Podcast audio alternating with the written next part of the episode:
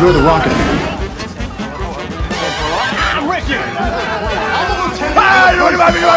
I'd like to take his, his face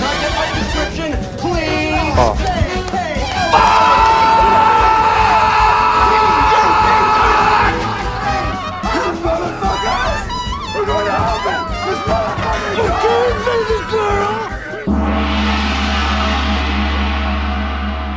Está começando agora o Nicolas.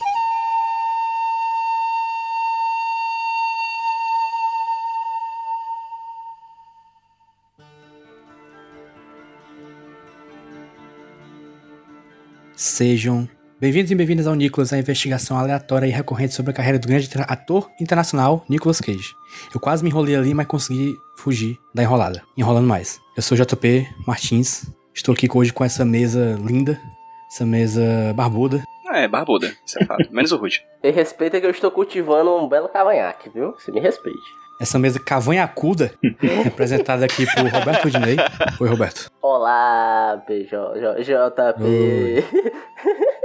Claro, que logo de cara, claro. Tudo bom, cara? Estou bem, cara. Ainda estou levemente gripado, mas é isso aí. A gente continua seguindo a vida aí, tomando No analgésico. dia que eu decido perguntar pro Rudinei se tá tudo bom, não tá tudo bom. Olha que Por louco, isso né, que eu nunca cara? pergunto. E tu você pergunta tipo uma vez por mês, né? Em média, mais ou menos. É a mesma lógica de doença. Você não vai pro médico, porque se você, descobre- se você for no médico, você fica doente porque você descobre a doença, né?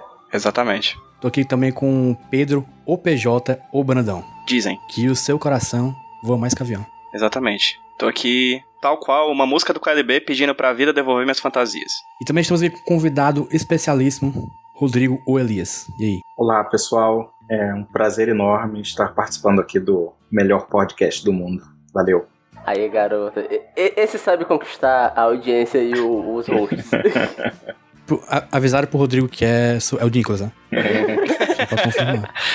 É, rapaz, eu tinha dito que era outro só pra enganar, pra, aparentemente deu certo. Rodrigo foi chamado por dois motivos. Um foi por ter dito no seu podcast que Nicolas, que podcast Nicolas era o melhor podcast do universo, o que necessariamente já ganha um espaço aqui no podcast Nicolas. Então, caso você queira participar um dia, é só dizer no seu podcast que o podcast Nicolas é o melhor podcast do universo. Ah, Você já ganha uma senha, né? Porque já tem uma certa fila, Essa né? é a promoção, né? E também por causa que a profissão dele tem a ver com o programa de hoje, né? Mas depois a gente fala sobre isso. Arrombar tumbas, né? Coisa do tipo. Exatamente. E mas antes, antes de falar desse filme lindo, que você vai descobrir qual é já já, não que você já tenha lido o nome no arquivo, vamos trazer o Cage Fact, né? Que quem trouxe hoje foi o Pedrinho. Cage Fact, que pra quem não sabe, é o fato Cage. Notícia quentinha, só tem um mês que foi lançada. Não é sobre Mandy. Finalmente, finalmente saímos desse ciclo. Saímos finalmente, saímos do Mandy. Então vamos falar aqui sobre o fato de que Nicolas Cage teve seu quarto matrimônio. Ei.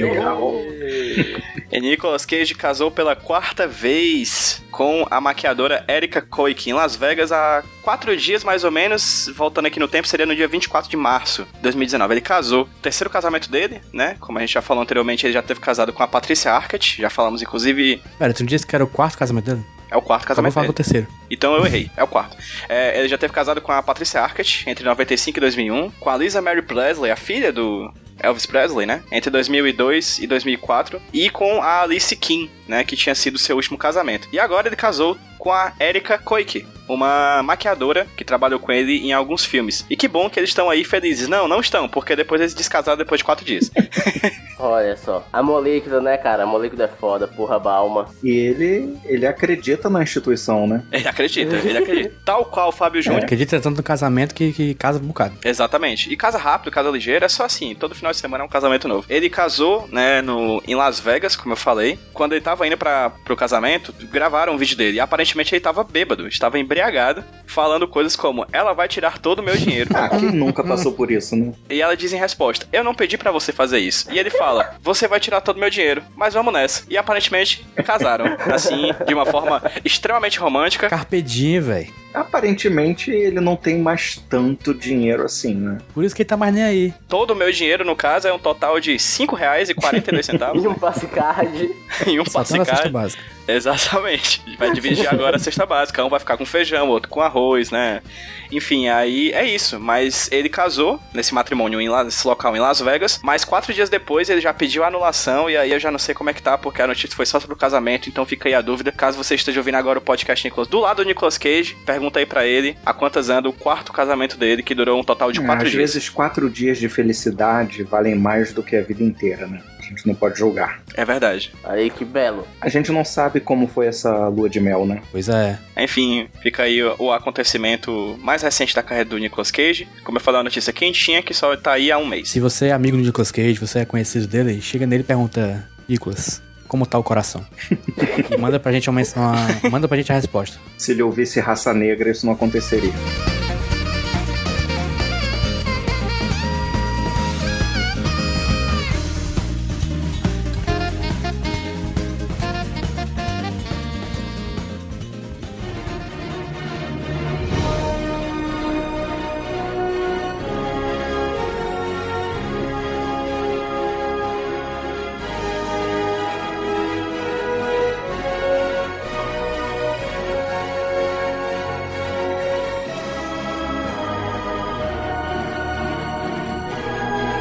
Então, gente, nos ajude a segurar essa barra que é falar do Lenda do Tesouro Perdido, o Livro dos Segredos.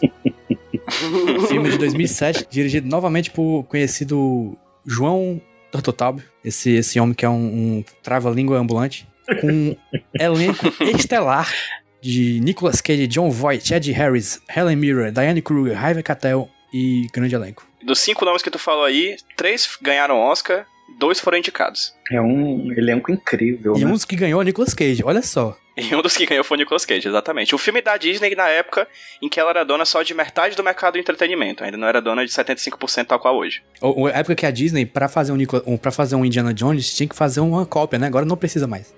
exatamente, já comprou tudo, né? Gente, e aí? Impressões gerais de primeira, assim, o que, que vocês acharam? Eu achei melhor que o primeiro, já digo logo. Eu também, tal qual um Pokémon, esse filme evoluiu. Evoluiu. Achei mais divertido. Você contraditório, eu vou dizer que eu gostei mais. Não, eu vou dizer que eu me diverti mais, mas gostei menos. Eu confesso que eu gostei mais do primeiro. Eu acho que o segundo me parece que tem uma produção muito maior. Parece que eles tinham. Eles acreditaram mais, tinha muito mais dinheiro. Mas Uhum. me parece que o primeiro é muito mais direto e tal. A gente não vai falar do primeiro, né? O segundo eu achei um pouco que eles se perderam ao longo do filme. Entendo. Mas é divertido assim mesmo. O que o Rodrigo acabou de dizer foi que o erro da Disney foi acreditar. Sempre é o erro, né? O erro da Disney foi amar demais.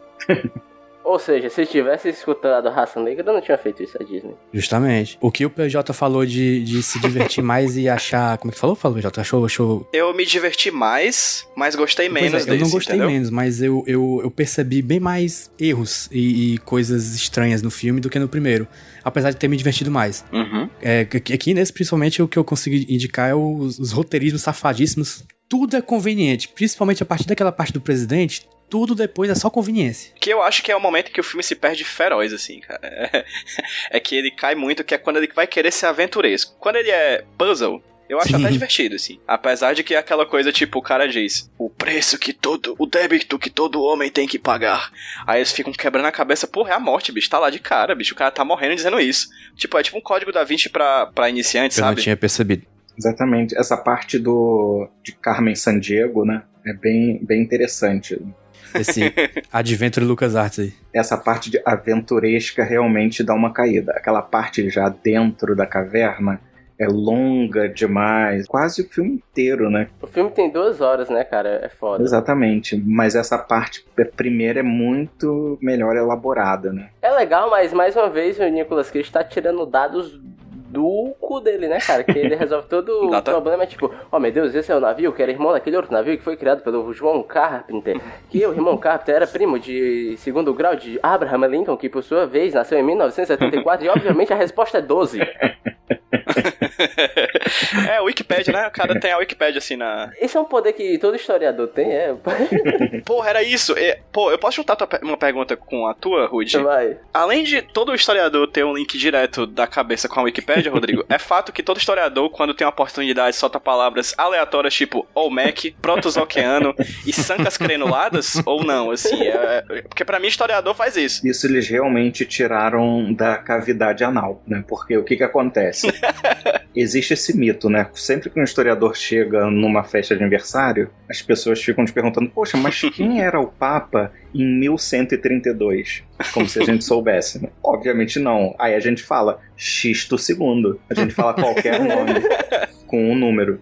Mas de qualquer maneira, eles fizeram muitas coisas aleatórias e eles cometeram muito erros, sobretudo nessa parte que eles falam de história indígena, história da América pré-colombiana. Eu fiz um- uma espécie de compilação de equívocos que eles fizeram em relação a isso. Caralho, Mas Aí isso, isso é hein? muito bizarro. eu tô muito triste porque eu pensava que o Rodrigo ia chegar aqui dizendo que tudo era verdade, era quase um documentário. Pois é, basicamente um documentário, né? Só que não. Na parte de história americana, é claro que eles fantasiam e tal, na, na história branca americana, eles fantasiam a, a questão do presidente e tal, eles heroicizam, Uhum. né? Os líderes e tudo mais, mas os fatos mais ou menos correspondem. Agora, quando eles começam a falar de história indígena, é um total absurdo, Nossa. né? Primeira coisa que quando o Nicolas Cage, o que é o Ben, né? O Benjamin Franklin Gates, ele descobre lá a inscrição antiga, ele fala: Poxa, essa inscrição aqui é asteca ou é inca? Bem, não é nenhuma das duas, obviamente, né? Porque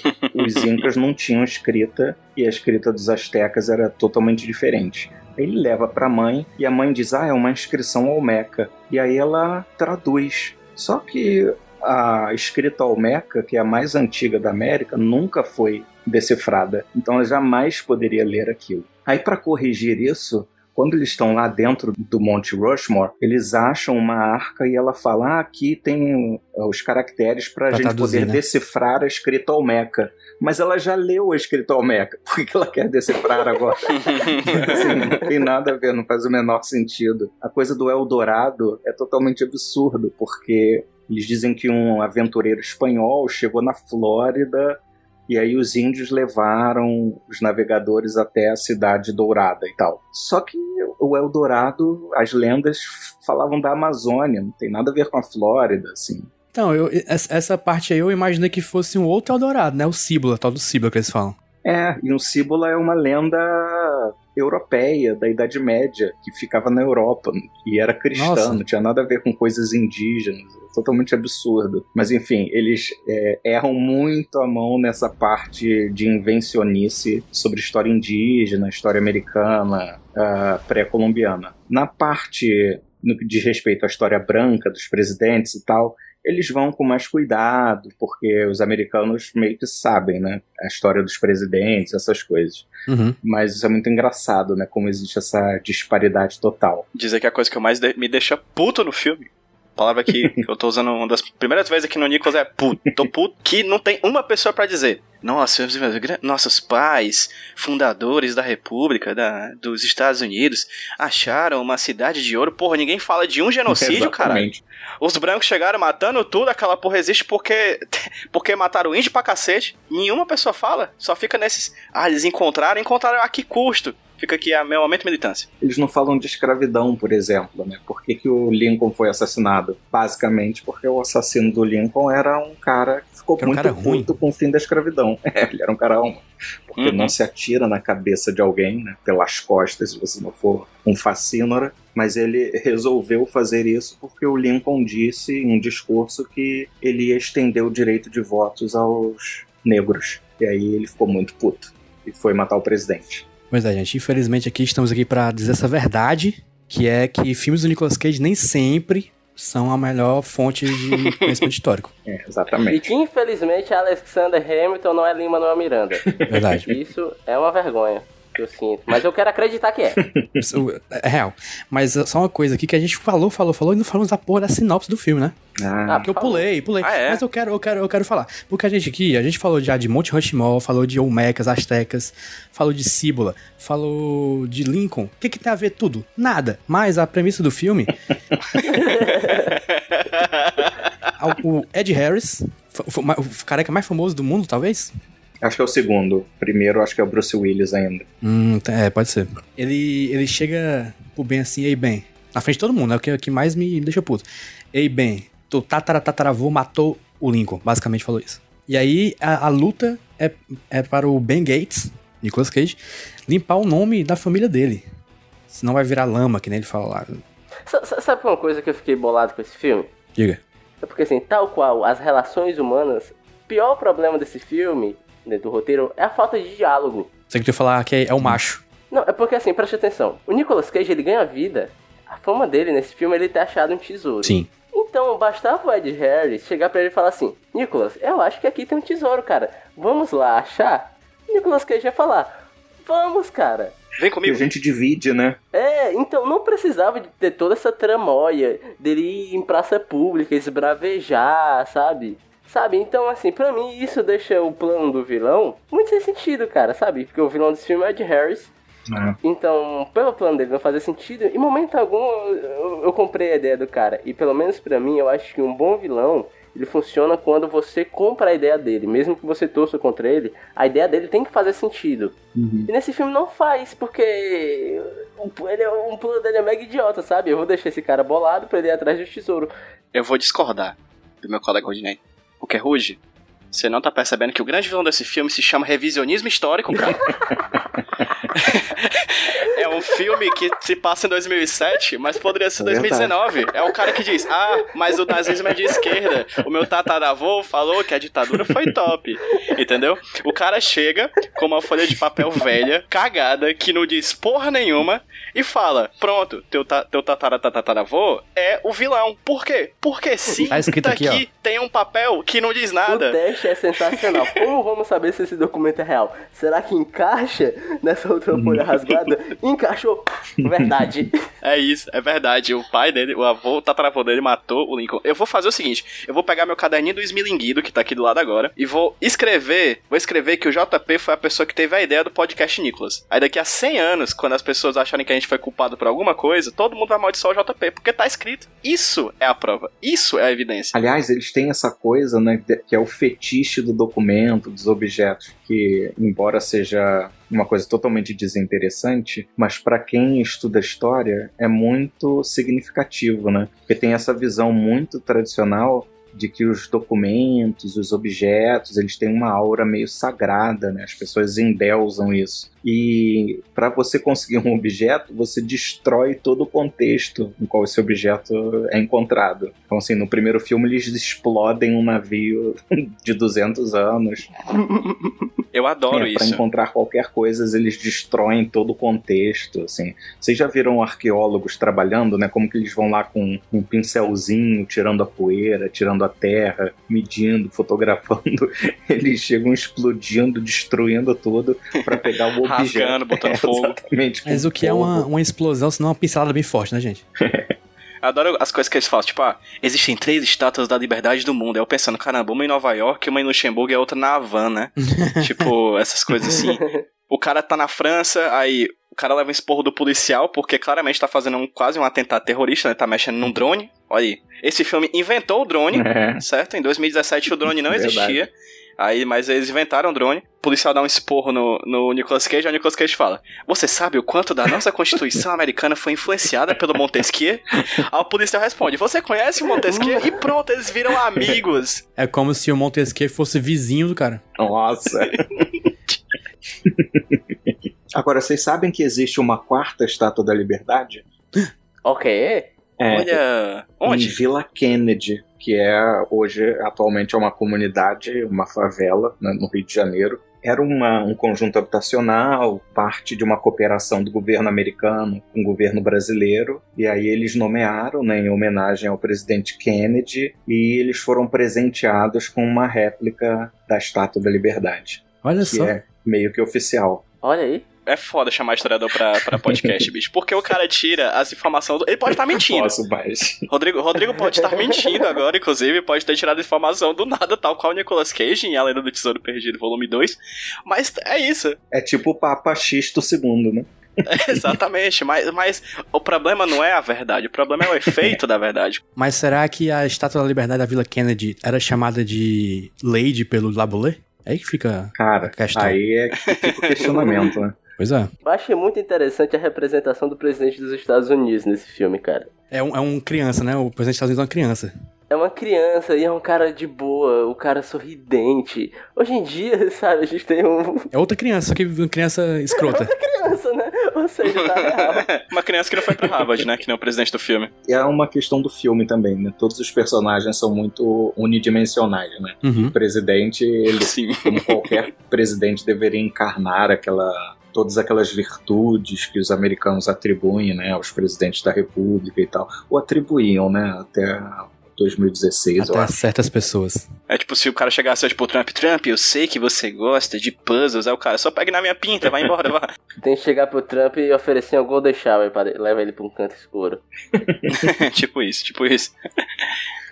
Ai, gente, e é muito bom, né? Porque é tipo um paralelo com o primeiro filme, né? No primeiro filme ele fala que ele vai roubar, roubar Sim, a Constituição, sim, sim, né? E aí nesse ele diz que ele vai raptar o presidente dos Estados Unidos, assim. É, a, a palavra que o JP usou, eu nem sei se foi essa, o JP, mas eu acho que, que é mais ou menos o sentido. É que é ingênuo, né? É um filme, é um filme que. Que é bobo, assim, tipo, tudo é muito ingênuo, tudo É. dá muito certo, sabe? Os planos são ridículos, É, mas e ele replica muito o primeiro roteiro também, né? É muito parecido, ó. Toda a ordem, toda a sequência, os atos, esse ato final dentro de um buraco no chão, tudo muito parecido. Tanto que eu acho que ele acerta mais nas partes que ele acerta no primeiro filme e erra mais nas partes que ele erra no primeiro filme. assim. Coincidência? É um filme de extremos? Creio que não. Em comparação, esse filme ele tem mais momentos heist movie, né? Ah, precisamos entrar em tal canto pra pegar objeto X.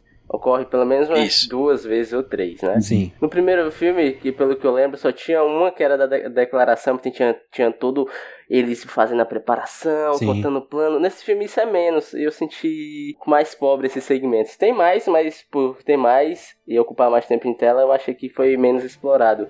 Eles entrando lá, primeiro é no Palácio de Buckingham, né? Aham. Pra Uhum. ver uma mesa, depois é na Casa Branca pra ver outra mesa. Eles vão pra Paris também. É, Isso. aí, tipo, achei que ficou muito simplista demais, né? Não que, não que o primeiro filme seja, nossa, que complexo, né? Mas. Mas aqui no primeiro filme eles tinham um objetivo bem claro, né? Aqui eh, vai surgindo objetivo, eles vão, tá, então a gente faz, vai fazer isso aqui. E eles vão e fazem.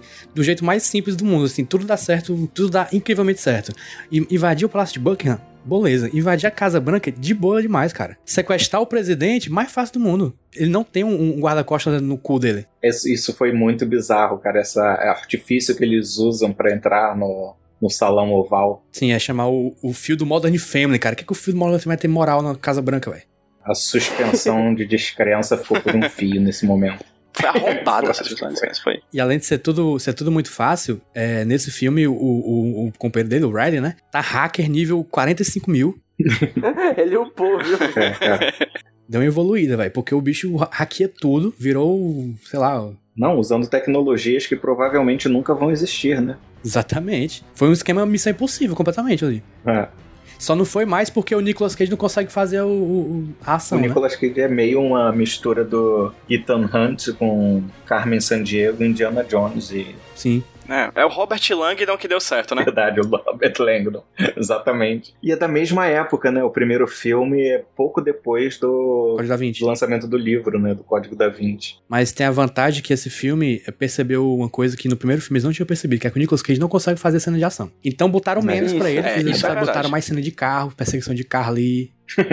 O Nicolas Cage dirigindo de ré, usando a câmera de, de, Uhum. de ré do, do carro. Não, esse homem faz uma baliza como ninguém, cara. Eu acho que foi no nosso podcast do primeiro filme que a gente estabeleceu que o Nicolas Cage é um anti-Tom Cruise quando ele corre, né? Exatamente. Pô, vai ver, ele se inspira no Tom Cruise e faz ao contrário, né? Justamente. o famoso. Tom Cruise reverso. Tom Cruise bizarro. Além do Nicolas Cage dirigindo, tem o Nicolas Cage fazendo parkour também aqui, né? Ele dá uns Ah, é pulinhos verdade. assim. Não, não tanto quanto no primeiro filme, mas aqui ele, ele, ele se dedica também. Eu acho isso muito bom. Ó, mas já que a gente tá fazendo o callback do primeiro filme pro segundo, trazendo coisas que nós. E do nosso primeiro episódio pra esse episódio agora, Sim. tem uma coisa que eu acho que melhorou. Que eu acho que dessa vez o casal tem um pouquinho mais de química. Eu comprei eles dois. Concordo plenamente. Perfeitamente. Eu uma coisa que eu anotei que eu percebi também, que esse casal agora é o mesmo casal do primeiro filme. Eu, tudo que eles precisavam era de um tempinho separados. Que aí deu certo. É, ele- eles têm uma história, né, pregressa, então essa tensão aparece em vários momentos nesse filme, né? Exatamente. Embora o Nicolas Cage continue irresistível, mas tem essa back and forth, essa vai, esse vai e volta, essa indecisão e tal. Sim, sim, É sim. bem melhor. Você compra até mais o, o fato dela, dela entrar na, na história toda, né? Ela quer uma mesa, é isso que ela quer. Sim. Cara, é- esse filme é muito machista, né? Que nem o primeiro era já. O primeiro já era, esse continua sendo. Nesse, nesse pelo menos, ele, ele não sequestra ela. Eu acho esse menos machista que o primeiro, na É. real. Não, ele é menos, eu acho também. Ele não pergunta se ela tá com fome. É, pô, no primeiro, literalmente, ele manda ela calar a boca. né? É, sim. E eu, assim, mas uma coisa que eu notei desse filme, pro primeiro, por exemplo, é que no primeiro filme, eu- eu lembro pontualmente dessa crítica, que todos os personagens negros do filme eram personagens subalternos. Esse aqui nem tem. Eles quebraram, É. eles, eles não tem problema mais com essa questão, porque nem negro tem no filme. Só tem um. É, tem um no começo, mas o resto do filme não precisa não. Afinal, a gente tá falando de quê? De civiliza- civilizações indígenas que foram destruídas pra criar um estado em que você tem a revogação da escravatura, alguns anos depois. Pra que botar indígenas e negros? Bota só branco, Pois bem é, melhor. agora o bizarro é porque é um filme que começa falando da coisa do Lincoln, né? E da Guerra Civil, que é uma coisa basicamente que gira em torno da escravidão. Tanto a Guerra Civil quanto a própria morte do Lincoln. Pois é. Só que não tem uma palavra disso. Imagina se tivesse um personagem negro um personagem índio ali sempre rebatendo o Nicolas Cage nas besteiras que ele faz, nas besteiras que ele fala. Seria muito mais interessante o filme. Nossa, cara. Fica de aqui pro 3, hein, John Tototab? Seria filme pra Oscar e não pra Framboesa de Ouro. Eu gosto só dos diálogos. Tem diálogos que eu acho muito bons, porque eles não têm nexo. Tipo, eles levam o documento pra aquela tábua, Tauba. tauba, pra Ellen Mirren, né? Que acho que é um, um, um grande upgrade do elenco do filme, do primeiro pro segundo. Ellen Mirren. Cara, eu fiquei muito chocado quando ela aparece. Ellen Mirren, que eu vi que no- na trivia do IMDB, que ela fez aquela A Rainha, né, em É, 2006. Ela já tinha feito a rainha. E isso, ela veio pra esse filme em 2007 e ela deixou de fazer um filme em que ela seria a Elizabeth II por causa desse filme. Ô, Da Lenda do. Tesouro Perdido. É, uma pessoa que sabe fazer escolhas na vida, né? Parece comigo. E aí ela vai, né? Ela, ela decifra aquele negócio, como, como o, o Rodrigo falou, diretamente do Google Translate que não existe. E aí ele, ela fala, isso aqui não é outra de suas caçadas ao tesouros, né? Aí o, o Nicolas Cage responde, mãe, isso na verdade é muito importante. O que, que tem a ver, cara? Sabe, não, não tem nexo a, a pergunta e a resposta. É tipo, você quer cachorro quente? Sim, eu tenho uma bicicleta. Não tem, não tem muito sentido, sabe? Assim, as coisas não encaixam. Aquela, aquela cena incrível que o Nicolas Cage mete a mão dentro da pedra e começa a gritar. É que não faz o menor sentido. Não faz o menor sentido. Entramos no Cage Moment já, ou é impressão minha? Desculpa. Já, já, já, já, já, já. Mas é uma coisa tão descontextualizada que é, é incrível. Isso, ele, ele deve ter insistido pra fazer isso. Mas enfim. Aquilo aí deve ter sido improviso, certeza. É. Falando na Helen Mirren, queria falar do, do resto do elenco subutilizado, novamente. Que Ed Harris achei ótimo. Vilão ruim, ruim, mas ótima atuação. Cara, é porque o Ed Harris, ele, ele também sofre desse problema de escolhas péssimas. Porque ele é excelente, cara. Ele é maravilhoso quando ele escolhe um filme decente pra fazer. Só que ele escolhe umas paradas que, tipo, cara, por que você tá fazendo isso? Sério. O Ed Harris é tipo de ator que eu queria sentar e conversar e entender por que que ele escolhe as coisas que ele faz.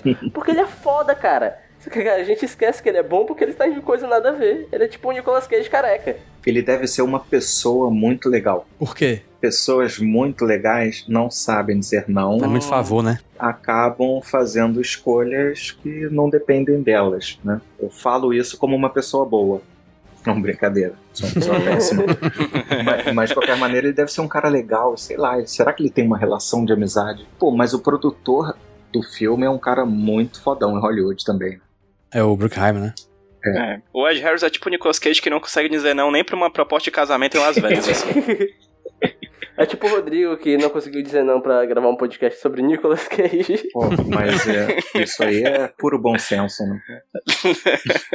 É tipo a gente que tá um ano sem dizer não a gravar outros, outros episódios. Bora chamar o Ed Harris pra gravar. Bora, não, mas sério, eu gosto da atuação dele, eu acho que ele tem uma imponência física na tela, apesar dele ser um cara aparentemente pirrototinho, ele parecia o tamanho do Romário. Só que é muito triste, cara, porque o personagem dele não é bem escrito, a motivação dele é nada a ver. Ele é cercado de uns capanga que tem mais, menos personalidade do que os bonecos laranja do. ou os bonecos roxo do Power Ranger. Ele é um cara que passa o tempo todo do filme sendo muito mal e no final ele, ele, ele sacrifica, sacrifica pelos outros. No final ele fica do bem. E é um final bem Armagedon, né? Que é produzido pelo Bruckheimer também. Olha aí. Olha aí. E também é com careca, o outro careca mais Tá lá. famoso de Hollywood. Algo a adicionar antes do Cage Moments? Algumas coisas, tipo, por exemplo, o fato do livro dos presidentes não existir, né? Porque se existisse, o Trump já tinha tweetado tudo, né? Eu queria perguntar a vocês se- vocês entenderam. Tudo bem que o o plot não tem sentido, mas vocês viram algum sentido no plot que sem sentido? Por quê? Como assim? Começa com a, a carta que diz que Thomas Gates ajudou na morte de Lincoln.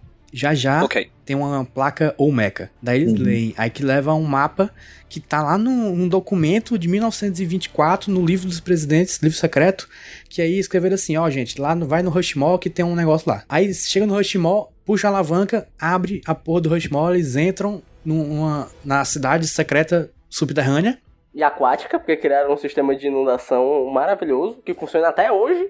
Sim, sim, sim, sim, sim, sim, sim, sim, sim, um, um cajé se perdendo feio. Aí tem um, um- um- uma coisa que até agora eu não entendi, é por que que é provado que o Thomas Gates não ajudou na morte de Lincoln. O que, o que prova?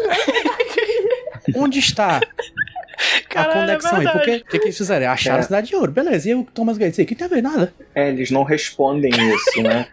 O, o filme, o filme subentende que por tudo levar a cidade de ouro, o Thomas Gates é inocente. Mas como? Uma coisa não tem nada a ver com a outra, né? Pois é.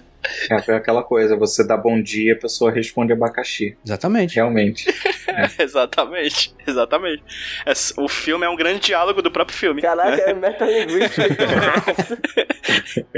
É a arte pela arte, cara. Arte pela arte. Tem uma questão meta, tem uma questão meta no meu Cage Moment, tá? Não, bora começar Cage Moment logo. Mete Cage Moment, mete Cage Moment. Ah, uma curiosidade, né? É que o diretor, ele foi colega de high school do Nicolas Cage. Olha aí, rapaz, você não sabia disso? oh, Eles eram companheiros de escola. Segundo o Nicolas Cage, eles eram os palhaços da turma e tal. Faz É, todo e aí sentido. ele disse que durante as gravações, eu tava vendo uma, é, uma entrevista dele falando sobre vários personagens. Ele disse que durante o filme ele só ficou brincando e fazendo zoeira o tempo inteiro. Então ele pode ter improvisado muito mais do que o normal nesse filme. de- devia ser um inferno esse set, tá, cara? Devia. Insuportável, insuportável, caralho. É, só duas coisas no filme que eu queria pontuar. Por último, uma coisa, na verdade, porque é até um cage moment. É, eu gosto muito quando a Ellen Mirren fala que ela chega lá na, na Cidade de Ouro e fala Eu nunca vi tantas relíquias tão lindamente preservadas. Que bom, né, moça? Só matou os índios tudo, né? É, não, não preservou uma pessoa, matou todo mundo e deixou as relíquias lá bem é, valeu a bonitinhas. pena, né? É tudo errado? É. Não faz sentido? Não. Percebi, percebi. Comprei, comprei pra caralho, meu irmão. Tô junto contigo. eu comprei, comprava de novo. Ainda comprava mais pra distribuir Porra. pra família. Isso é importante, né? Porque, olha só, eu fui fazer história por quê? Por causa dos filmes do Indiana Jones. Os filmes do Indiana Jones são divertidíssimos. Mas se a gente for analisar direitinho, ele padece de vários desses tipos de problema, né? Que diz respeito a Uhum. não Uhum. tem um compromisso com o realismo, porque não é essa a onda do filme. Não é o objetivo e tal. É ser divertido, e eu acho que ele também atinge um determinado público em uma determinada faixa etária. Eu acho que ele está muito mais preocupado com isso, né? Com uma diversão meio juvenil e tal. E eu acho que nisso o filme é muito válido. Ele Sim, sim, consegue sim. fazer isso, né? E, e vale a pena. Acho que isso é bacana. Eu vi esse filme, eu vi esse filme moleque, adorei. Não é à toa que esse filme influenciou várias pessoas no mundo inteiro Sim. a fazer história. Tipo Sim. a Jéssica, que já É o Indiana de- Jones da nova É, geração. Eu tive a pachorra de ver o primeiro desses filmes, o, é que é de 2004, né? A Lenda do Tesouro Perdido, no cinema. Eu tava, acho que na época, no mestrado e tal. E eu me diverti muito vendo o filme. É óbvio que tinha, eu tava ainda na faculdade e tal, no mestrado, tinha toda essa preocupação com realismo, mas pra mim foi um filme super divertido. Eu queria logo ver a continuação e tal. E é bacana pra quem é de história ver pessoas se interessando por uma temática ficcional que tem a ver com isso, né? porque isso vai trazer mais alunos pra gente e a nossa profissão pode durar mais alguns anos. Ó, inclusive, Rodrigo, eu queria apontar uma parada. Quê? você falou Pontue. certo que esse filme ele é importante pra pessoas. Tipo a Bruna, que falou com a gente lá no Twitter. Ela disse que viu o tesouro, a lenda do Tesouro Perdido primeiro que Indiana Jones. Hum, E hoje em dia ela acha a lenda do Tesouro Perdido muito mais legal que Indiana Jones. Ela falou que Pô. viu, viu o Lenda 2 ao mesmo tempo, na mesma época do Indiana 4, né? E achou muito melhor o Lenda 2. Tá infelizmente. É, tá errado, não. É verdade. é uma espécie de heresia, né? Você falar que qualquer filme de temática histórica seja melhor do que Indiana Jones. É, dar- tem que dar o desconto aí porque é o 4, né? Pois é, e segundo ela, ela, ela, ela quis fazer história por causa do Lenda do Tesouro Perdido. E aliás, o Indiana Jones 4 só veio depois da lenda do Tesouro Perdido. Uhum. Então, olha aí. Olha aí, quem está copiando quem, não é mesmo? Cage Moment. Eu esqueci o que eu ia pontuar. Ah, sim, queria pontuar uma coisa. Queria pontuar uma coisa rapidinho antes da gente ir pro Cage Moments. É que eu falei com o Rodrigo, convidando ele pra participar do Nicolas Podcast, e falei: Rodrigo, bora gravar sobre a Lenda do Tesouro 2, o livro secreto. E ele, bora. Eu assisti nesse fim de semana. Então o Rodrigo é o tipo de pessoa que assiste filme do Nicolas Cage sem ser obrigado. Isso a gente tem que dizer aqui, porque existem pessoas desse tipo e até então É, eu não cara, sabia. Eu chamo isso de uma segunda-feira comum. Só, mais um dia. Vamos, Cage Moments? Vamos. PJ, tu que tá falando pra caralho, solta tudo aí, meu irmão, solta tudo. Ó, eu queria dizer, eu, eu, Roberto Dinei, eu vou tomar a frente, porque o meu Cage Moment Tome. é um. Eu vou, eu vou destacar um Cage Moment dentro de um Cage Moment enorme. Peraí, peraí, Rude, peraí, Rude. Ah. É que eu sou o host aí, eu- agora, pode falar, pode, pode. Ah tá, obrigado. É que na cena que ele tá no palácio de Buckingham. Buckingham. Sim, excelente é, cena. o plano dele é criar um caos, criar uma discussão lá dentro. Ah, sim. Aí a Diane Kruger chega lá, aí eles começam a brigar, tal, assim, ela entra na face dele e a polícia começa a chegar lá pra cima dele e ele fala: Prenda essa mulher! Eu não vou sair daqui! aí ele vai tentar se- fugir da polícia, ele vai descer no corrimão, né? Desce o corrimão. Aí o policial para ele no corrimão, a câmera corta pra cara do Nicolas Cage e ele fala: Hello. Fala- não, fala, hello, hello. Muito bom! E esse é meu destaque porque. Pra ser um queijo homem não precisa ser algo gigante. Às vezes com uma frase ele me ganha. Basta uma palavra. E, e ele, e ele tá se fingindo de bêbado, ele tá se fingindo de bêbado nessa cena. Ele fica fazendo bullying, né, com o guarda. Sim. Muito bom. PJ, É muito bom, cara. Muito bom. Além da- das cenas absurdas, tipo ele utilizar um fotossensor pra tirar uma foto. toda câmera nesse filme é Full HD, cara. Cara, essa foi a cena mais incrível da história do cinema É mundial. só cara. câmera 4K. É, atravessa o sinal vermelho pra fotossensor tirar uma foto da placa pra ele poder pegar essa foto depois. É muito... Esse fotossensor é tão bom que ele tiraria uma selfie com um buraco negro que a galera tirou foto um dia desse aí, tá ligado? Sim, Não, eu sim. imagino na reunião de leitura de roteiro, as pessoas lendo isso, olhando pro roteirista e todo mundo aplaudindo devagar, assim, sabe? E ficando É, em pé, né? em E ficando pé. em pé, assim, enquanto aplaude. É, eu gosto muito, cara. Eu adoro essas coisas meio MacGyver do filme. Mas há dois cage facts que eu gosto muito. O primeiro deles é todas as relações que ele tem com óculos durante o filme. Excelente. Todas as maneiras em que ele interage com óculos são muito boas. O óculos escuro no dia e o óculos de leitura. Eu adoro, porque toda vez ele tá colocando o óculos de um jeito legal, muito cool. Aí ele bota o óculos escuro. E aquele óculos escuro é estilo demais, velho. Aí ele tira. A estileira muita, cara. Ele tira o óculos escuro, aí guarda de um jeito foda. Porque acho que aquele tipo. É o cara que tem pós-doutorado que usa óculos, entendeu? Ele, ti- ele cria toda uma técnica é, radical, assim, de usar Quem óculos. Eu acho incrível. óculos estava pensando no Nicolas Cage no futuro, cara. Ah, certeza. Essa é a prova que existe viagem de tempo. É, Exatamente. E eu gosto muito da cena em que o Nicolas Cage tá brigando com o próprio pai. E ele grita pro pai, por que você de vez em quando fica overact? ele grita. ele grita a palavra overact. É um momento meta cageano, bicho. Eu tenho aqui um que é, além do que vocês já falaram, que é um gifzinho que eu já tinha visto na internet, que eu me toquei, que é desse filme, que é aquele ele falando, how absurd. Que absurdo no começo do filme. No É. começo do filme, né? Muito bom. E também tem, tem a cena que ele tá, ele tá na Casa Branca, na caça de ovos de Páscoa, e ele discute com a criança. Caraca, isso- essa cena é muito gratuita, né? Excelente. A criança é claramente uma mafalda, a criança tem 7 anos e tem pós-doutorado, Cara, sabe? que criança insuportável. é por isso que eu não tenho filhos, cara. A criança do The Voice Kids. Criança do The Voice Kids, exatamente. A criança do The Voice Kids. Caralho, eu, eu tô gostando menos desse filme agora porque tá Criança The Voice Kids, cara. Eu odeio Criança The Voice Kids. Meu Deus do céu. E tem, uma, e, e tem também um, um momento, tem também um momento que ele que já é o mais emotivo, assim, que é naquela parte que a, a sala tá alagando, e ele grita pra Abigail, Abigail assim, You make my parents leave, you make my parents leave. Que é só aquela, aquela, aquela parte mais emocionante, né, do, que é da atuação de Nicolas Cage que a gente sempre tem que ter. E eu achei justo, cara, ela ir embora e ela deixá-lo lá, porque no primeiro filme ele solta a mão dela pra pegar a declaração de independência, né? Então, Uhum. assim, de alguma maneira eles ficaram kits. É quase como se o dessa vez fosse o Yoshi que jogasse o Mario pelo amigo. e, não, e não o contrário, como sempre. Perfeitamente. Com essa, com essa analogia do... E aí, o Rodrigo? O Rodrigo Já- tem. Já falou, não? Um que eu tinha comentado, que é essa hora que ele mete a mão lá dentro de um buraco no Monte Rushmore e começa a gritar desnecessariamente no improviso, que na verdade acabou sendo um dos pontos altos dessa última parte do filme. É a parte que tem a, a- o, o roteirismo mais safado do mundo, que, que ele, molhou, ele molhou a pedra certa pra aparecer a águia. Exatamente. Nossa, vai se lascar. E eles tinham, tipo, três garrafinhas de 500ml, né? Verdade, e a única pessoa sensata foi a rainha da Inglaterra, né, que tava lá, Helen Mirren, e falou: Poxa, mas que absurdo, a gente vai ter que ficar molhando o chão. assim, é a única pessoa sensata me representou no filme. E Sabe um outro momento sensato do filme? Que tem poucos, né? Mas tem um outro momento sensato que é muito bom. Que quando eles saem, que eles acham a cidade de ouro, eles saem e ligam pro cara do FBI, né? O Harvey Keitel, né? É, Harvey Keitel, exatamente. Que ele fala: Nós achamos a cidade de ouro, a Harvey Keitel. Foda-se, não importa, você cometeu um crime federal, vai ser preso.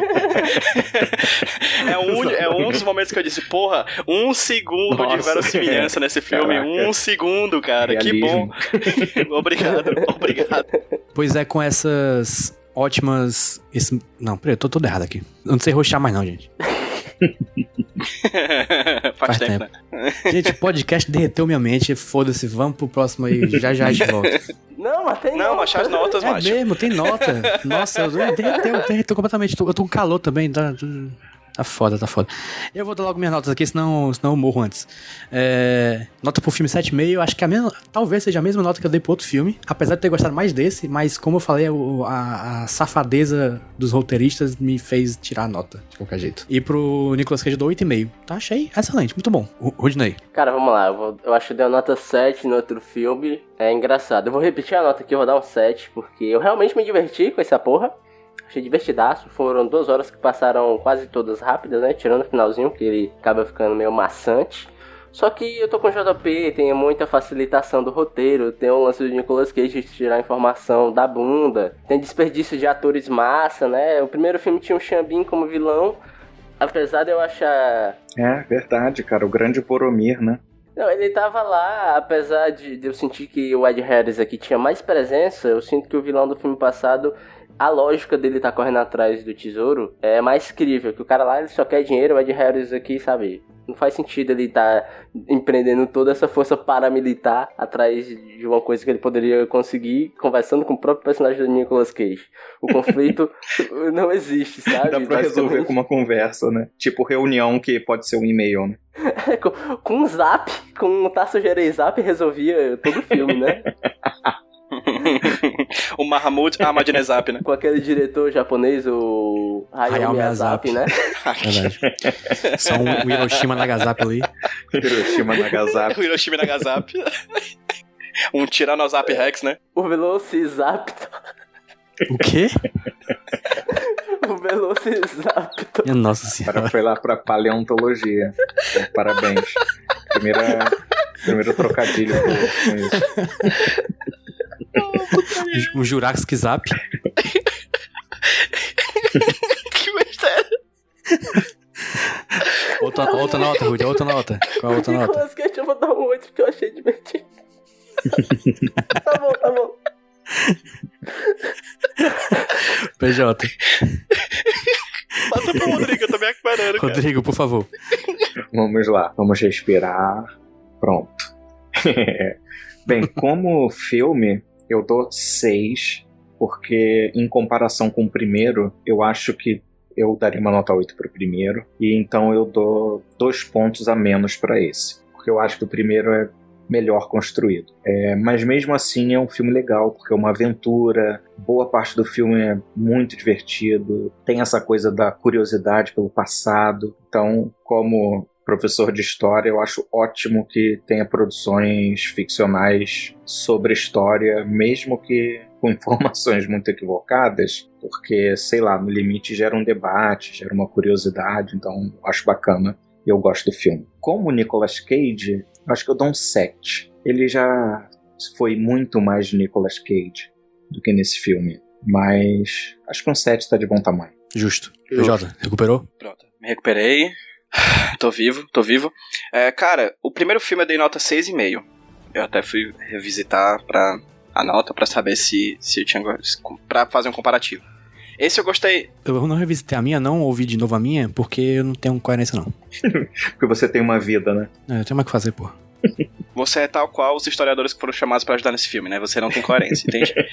Então, como nota do 6, que é uma nota um pouquinho abaixo da, do filme anterior, como eu falei, é um filme que eu me diverti mais, mas gostei menos. Por vários motivos, principalmente pelo fato do elenco ter pare parece ser uma blusa branca limpa com Vênus Poder 2, né? Completamente, enfim, whitewash pesada do filme. Como o filme do Nicolas Cage, do 7,5. Eu gostei do Nicolas Cage, achei divertido e tudo mais, mas, é, não sei, não, não me convenceu ao ponto de eu dar uma nota maior, assim. Eu gosto, como eu falei, das cenas em que Nicolas Cage é usado para ser Nicolas uhum. Cage, assim. Nicolas Cage, release the cage, né? Só vai. Aí tem aquela cena do dele bêbado, que é incrível, né? A cena dele gritando com o pai, dizendo que o pai grita, né? tipo, é, eu, eu gosto muito dessas cenas, mas é isso. Achei divertida a atuação dele e dou um 7,5zão só pra sair feliz e voltar pra casa legalzão. E talvez um dia fazer o terceiro A Lenda do Tesouro Perdido que tá aí no limbo, né? Pô, eu quero muito o terceiro, viu? Eu acho que a gente tem que esperar uns, uns 10 anos e aí bota um personagem pra ser um filho dele com a. com a Abigail. Porra, Kruger. Que aí já, vai ter um, já vai ter um moleque ali de o quê? Uns 20 anos? Isso. Aí o Nicolas Cage faz o papel do pai dele, entendeu?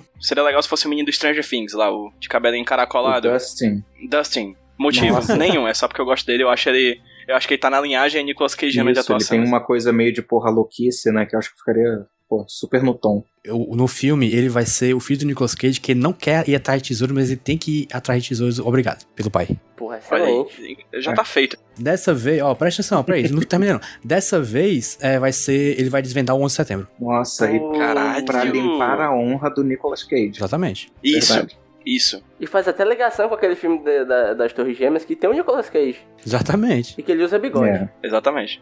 Mas enfim, ó, ó, aqui, ó, notas já tem média. Média do filme 6.6, média como Nicolas Cage 7.7. Okay. Muito bom. Okay. Gostei de tudo. O cachorro também gostou, isso que importa. O cachorro da vizinha gostou.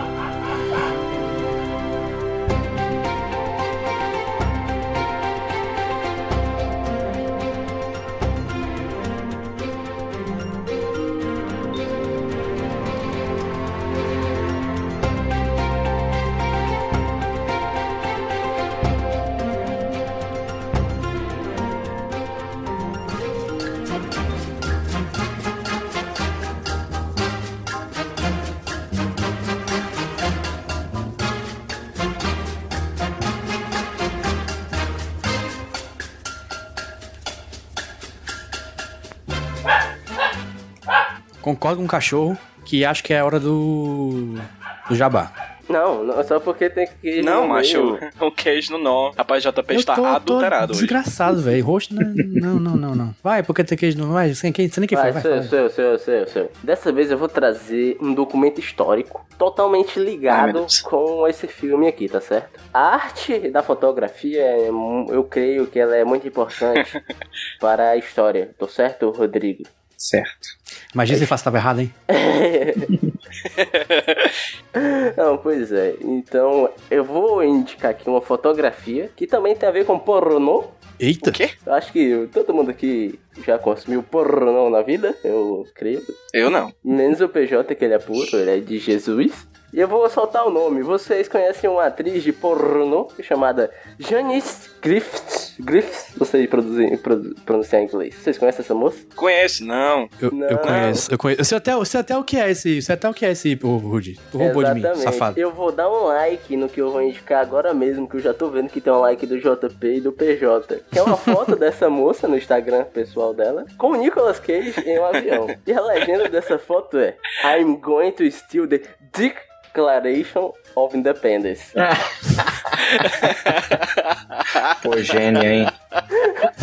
Caralho, ela tem que estar no terceiro filme, ó. Essa é a minha indicação. É muito bom que ela tá com a cara muito de fã, sabe, a moça? O Nicolas Cage tá com a cara tipo, caralho, velho, o que é que tá acontecendo aqui, tá ligado? Eu só quero. Só queria pegar um avião. Eu só queria voltar pra casa. Um cochilo, tá ligado? e essa é a minha indicação. Eu vou passar o link aí pro, no grupo do Nicolas pro PJ passar pro Rodrigo pra ele contemplar também a foto. Obrigado. E é uma foto, é uma foto de boa, viu, gente? Não é, não é pornô, não, a foto. Calma, é uma foto friendly. Safe for work. É, exatamente. Eu pensei que o Rudy ia, indicar um Sebastião Salgado aí. Eu tava pensando qual era, qual era a, ligação. Um Robert Capa. não, é, é putaria. O Rudy só pensa nisso.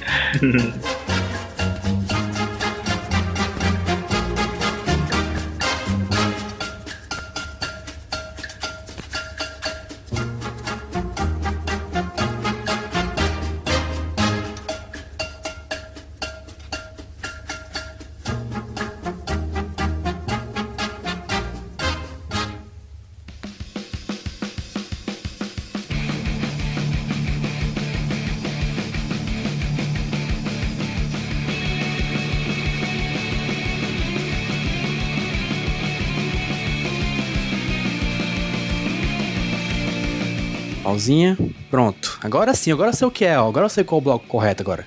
É jabá, não é? Por favor, confirma aqui. Por favor, diga o que é. Não, macho. É, brincadeira, jabá. sim. PJ, qual é o jabá aí, moleque? O meu jabá é o HQ Sem Roteiro Podcast, podcast semanal sobre quadrinhos que eu lanço lá no hqsroteiro.iradex.net. Procura aí HQ Sem Roteiro no seu agregador de podcasts. Procura HQ Sem Roteiro tudo junto no Facebook, facebook.com.br twitter.com.br instagram.com.br Pra você que gosta de. Tá Você que gosta de Marvel, DC, né, PJ? Quem gosta de Marvel igual gosta de descer até o chão. Muito bem. Rudinei. Roberto Rudinei me procura no Twitter, arroba Rudilônia. Eu e o PJ, nós temos outro podcast que ele não falou, eu estou com raiva com ele, ele não fez esse jabá, esse jabá. Deixa pra você. Que é o Nome de Nordeste, podcast dedicado a falar sobre história, povo, cultura, tudo que tem a ver com essa parcela do Brasilzão de meu Deus que é o Nordeste. Você encontra ele lá no feed do Ontem, o nome disso é Mundo. Tá aí no Spotify na vida, procura lá. E se você quiser indicar algum tema, manda aí pra gente que a gente tá precisando. E é só isso. Um beijo. Mua. O podcast pra quem gosta de fingir sotaque nordestino. Exatamente. É Exatamente. isso aí. Oxe, meu rei. Exatamente. É, exatamente. A gente entrevista atores da Globo, na verdade. Ah, não, ei, se você tiver o, o, o, o, zap do, do, O zap do Matheus Nastegali. do- sei lá, do, do Wagner Moura, Do do Wagner. Moura, manda pra mim. Que. Matheus Nastegali é o maior nordestino do, do Brasil. E nasceu, tipo, no Azerbaijão. Matheus Nastegali e Celton Mello. Rodrigo, por favor, seu, seu jabá. É, o meu jabá é, é o Passadorama, né? O podcast que eu participo lá com um pessoal muito joinha. A gente está no Spotify também há pouco tempo, mas dá para achar em qualquer agregador. É, depois do Google, né? Você não precisa dar muita instrução. E é isso. Ouçam podcasts. Ouçam podcasts, como por exemplo o meu, que é o podcast Nicolas, você já está ouvindo. Mas é, sigam também as redes do Nicolas lá no, no Twitter, que é o arroba podcast Nicolas, e no Instagram, que é arroba podcast Nicolas. O Facebook ninguém usa mais. Não, nem, eu- isso aqui eu estou informando que a gente não vai mais anunciar o Facebook nesse podcast. Que tal? Está morto me no Facebook. Pode seguir lá, mas tanto faz. É, segue lá eu no arroba Jumbo Paulo no Twitter a- a- e no Instagram e todo dia VGM no Twitter e na, na coisa lá no, como é que chama? YouTube. Sorteiozinho? Sorteio. Tô abrindo aqui. Ctrl R. Beleza. Estou tenso. Ah, Peg Show, Seu Passado Espera. 1986. Dirigido pelo tio dele, número 9. Número 9? Olha aí, cara. Interessante, hein? Caraca. Interessante. Enfim, esse filme, mais uma vez, um filme que não conhecemos, um filme que vamos conhecer, felizmente, graças a esse podcast. Tchau, gente.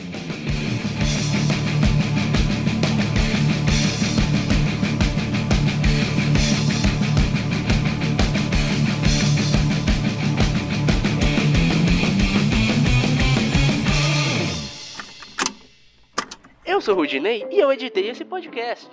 Eu sou o JP e eu sonorizei ele. Você pode ajudar o Nicolas compartilhando com seus amigos. E dando 5 estrelinhas no iTunes. Ajuda a gente, por favor. Deixe o seu recado depois do bip. Tchau!